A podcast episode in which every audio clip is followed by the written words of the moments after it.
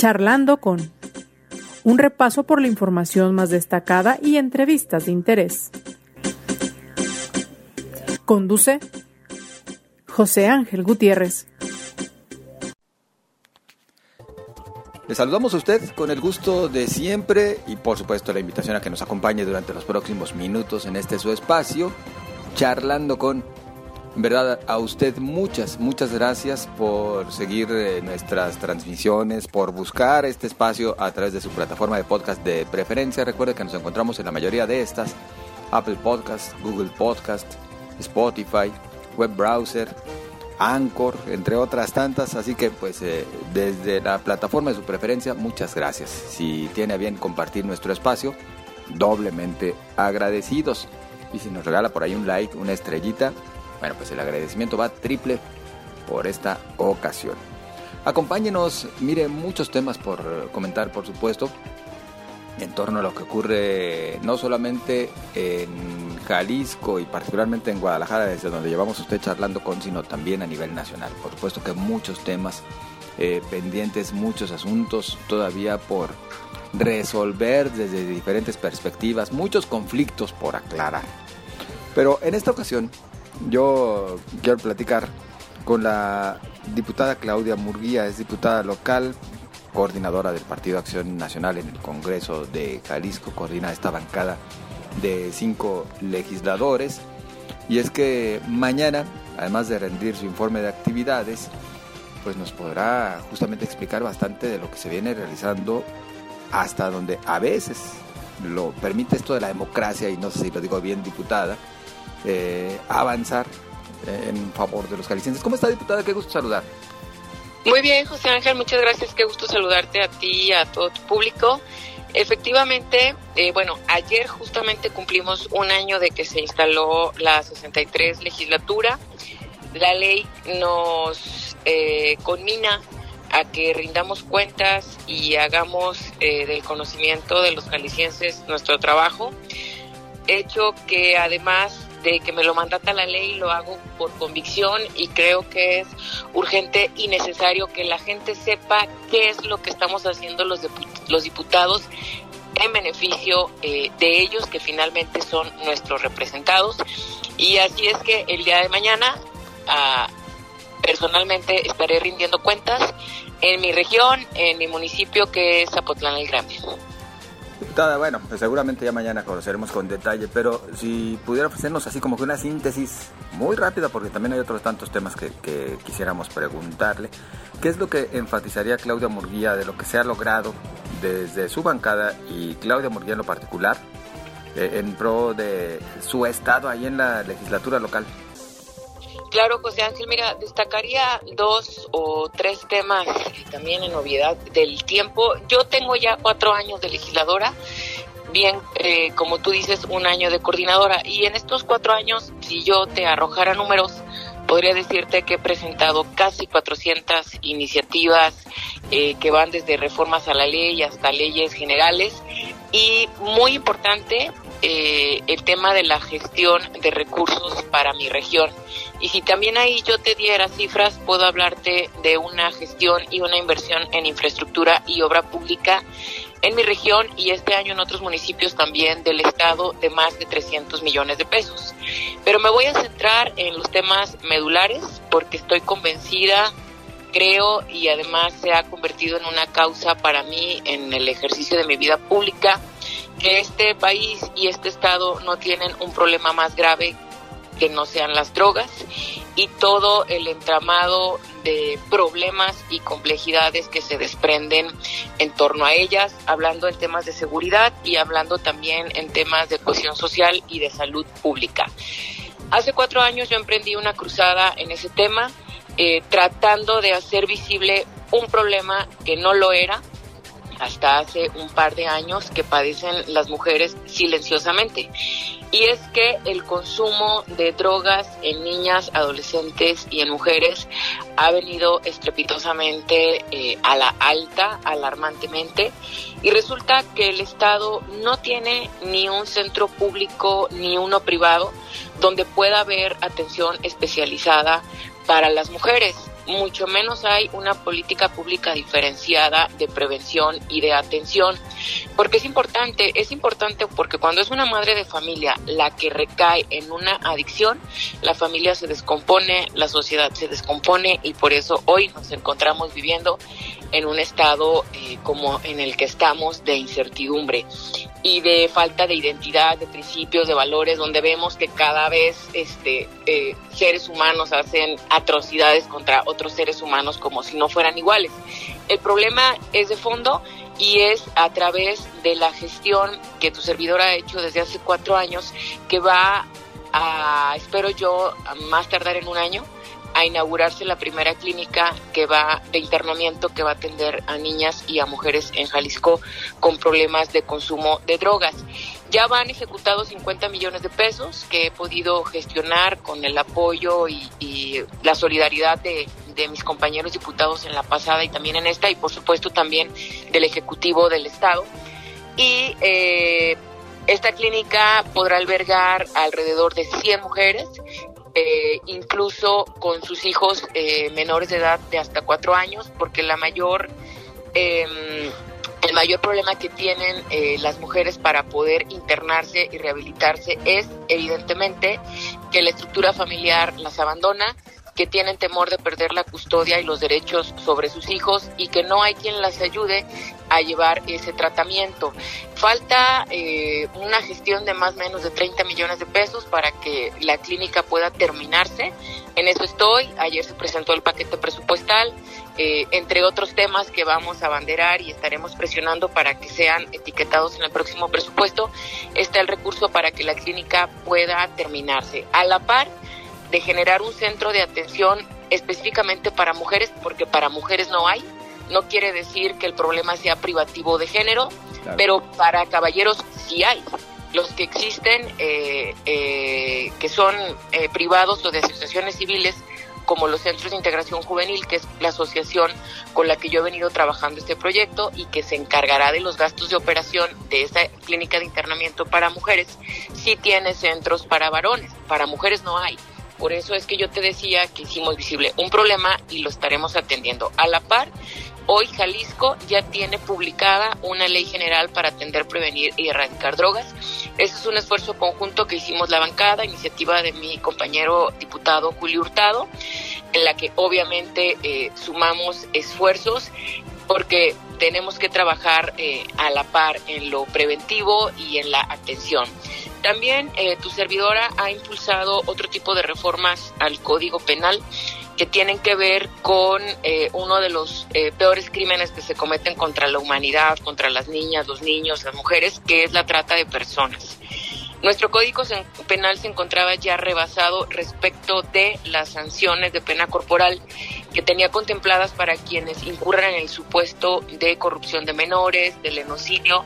Entonces lo que hicimos fue presentar una reforma para equiparar las penas a lo que prevé la Ley General de Trata. Y hoy Jalisco ya prevé penas que pueden ir desde los 8 hasta los 40 años de prisión, porque antes si eh, procesaban a, alguien que incurriera en este delito, pues en tres años se salía libre y seguía delinquiendo. Esto evidentemente no erradica el mal como tal. Desafortunadamente la trata es un problema global. Jalisco es un foco rojo a nivel internacional por ser eh, un estado de origen, tránsito y destino de trata pero también a la par se están haciendo esfuerzos por erradicarlo. Otra reforma al Código Penal es la de em, tipificar el ecocidio. Jalisco y muy en particular mi región se ha visto afectada por el uso indiscriminado e irracional e ilegal de nuestros recursos naturales. Hoy también el código ya prevé sanciones ejemplares para quien atente de manera permanente contra un ecosistema. El tema de la gestión de recursos para los municipios, como te decía, en este año más o menos yo estaré anunciando una cifra de casi 300 millones de pesos, que tiene que ver con infraestructura educativa, de salud y muy en específico para obra pública en los municipios. Más o menos. Más o menos, nos dice diputada.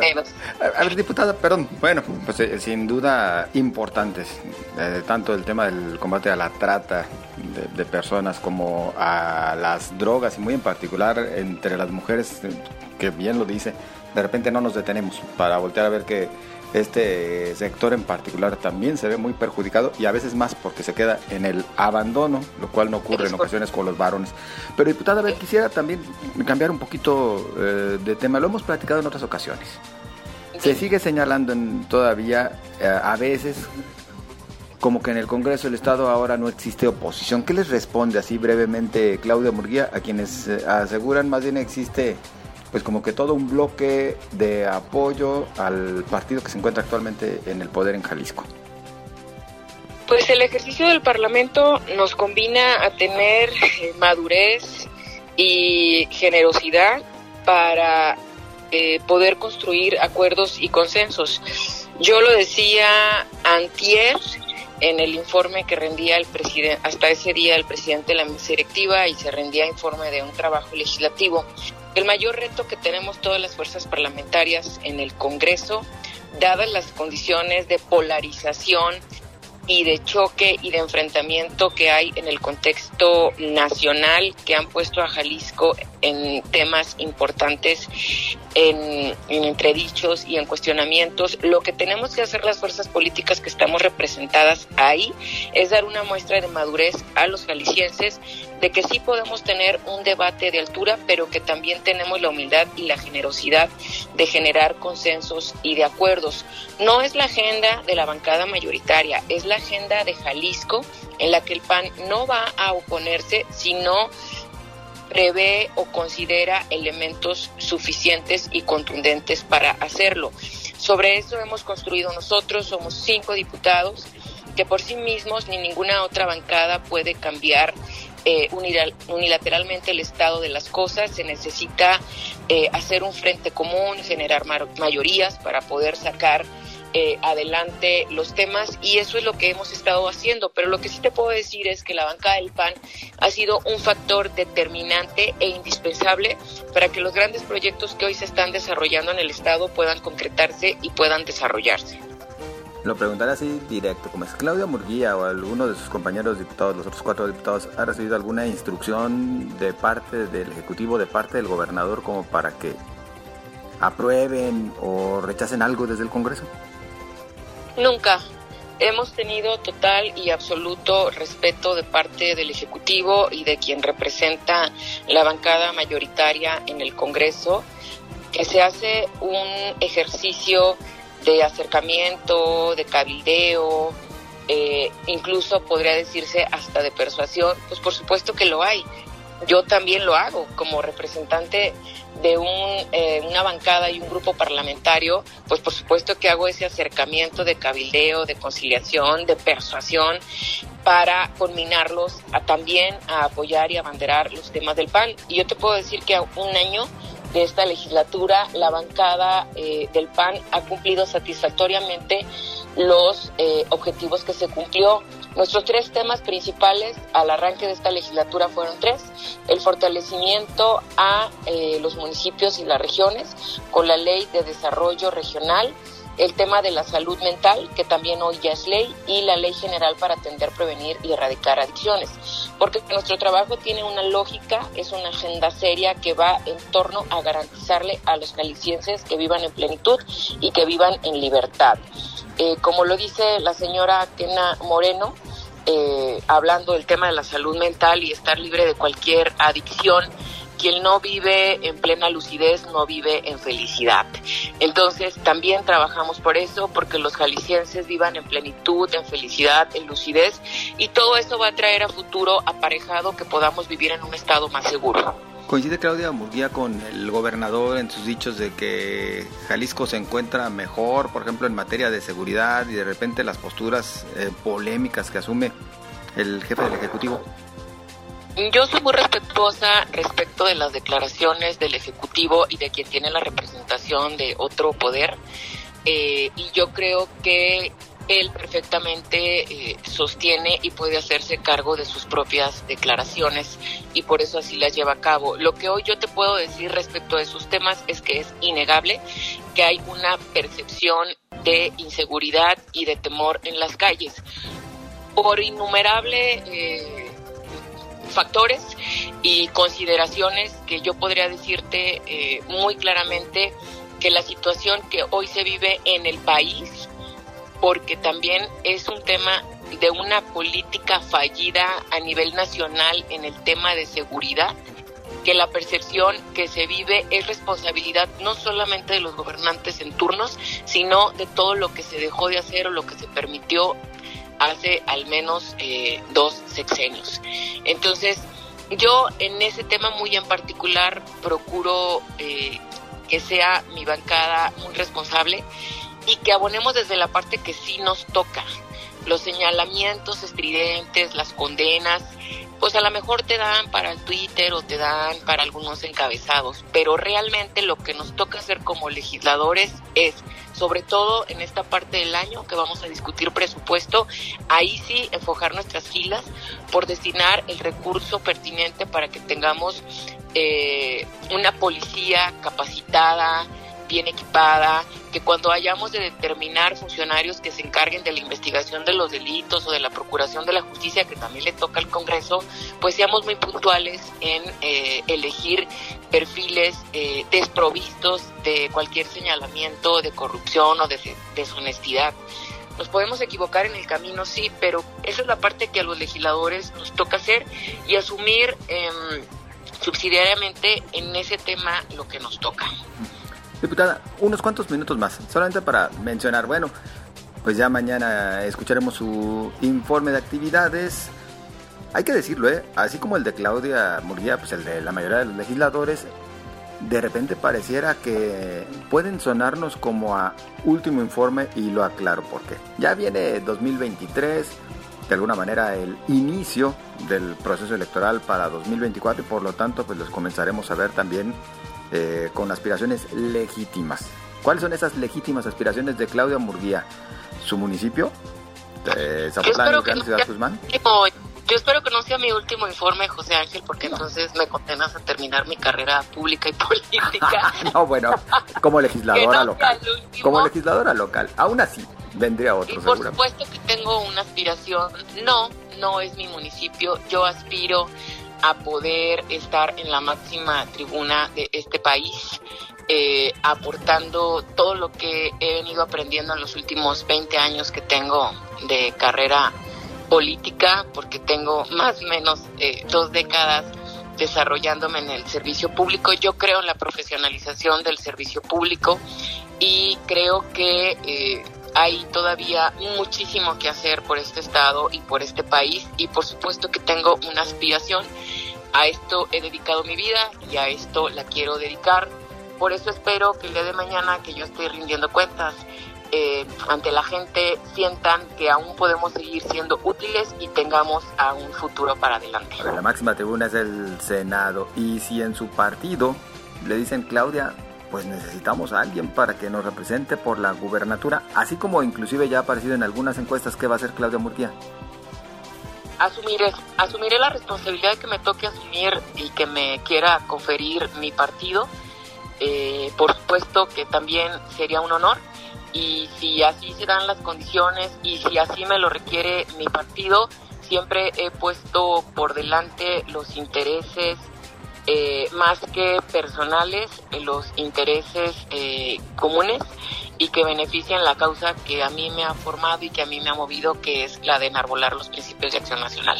Entonces Claudia Murguía no le saca. Si le toca, Para por nada. algunas circunstancias, no le sacaría a la candidatura. A ninguna de las dos cosas le sacamos.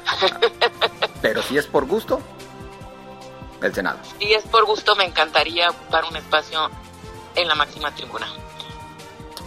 Pero no solamente por gusto, por una convicción muy arraigada y personal. Más bien yo diría, eh, si hay eh, una posibilidad de hacer una elección eh, más encaminada a lo que yo he venido trabajando, sí sería la máxima tribuna. Pero si me toca estar en otro espacio representando a mi partido, por supuesto que lo haré.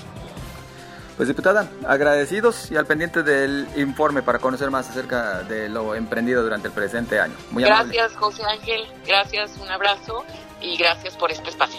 Al contrario, gracias a usted diputada. Es Claudia Murguía, coordinadora del PAN en el Congreso local. Y bueno, por supuesto que como siempre también quedamos a la espera de los comentarios que usted tenga bien hacernos llegar a través de las redes sociales Y para ellos sus órdenes en Twitter, arroba José Ángel GTZ, en Facebook José Ángel Gutiérrez. Es la fanpage que se encuentra a su disposición. Bueno, pues yo le deseo a usted lo mejor. Cuídese. Mire, la influenza también ya anda por ahí rondando bastante. ¿eh? Ya acudió a vacunarse.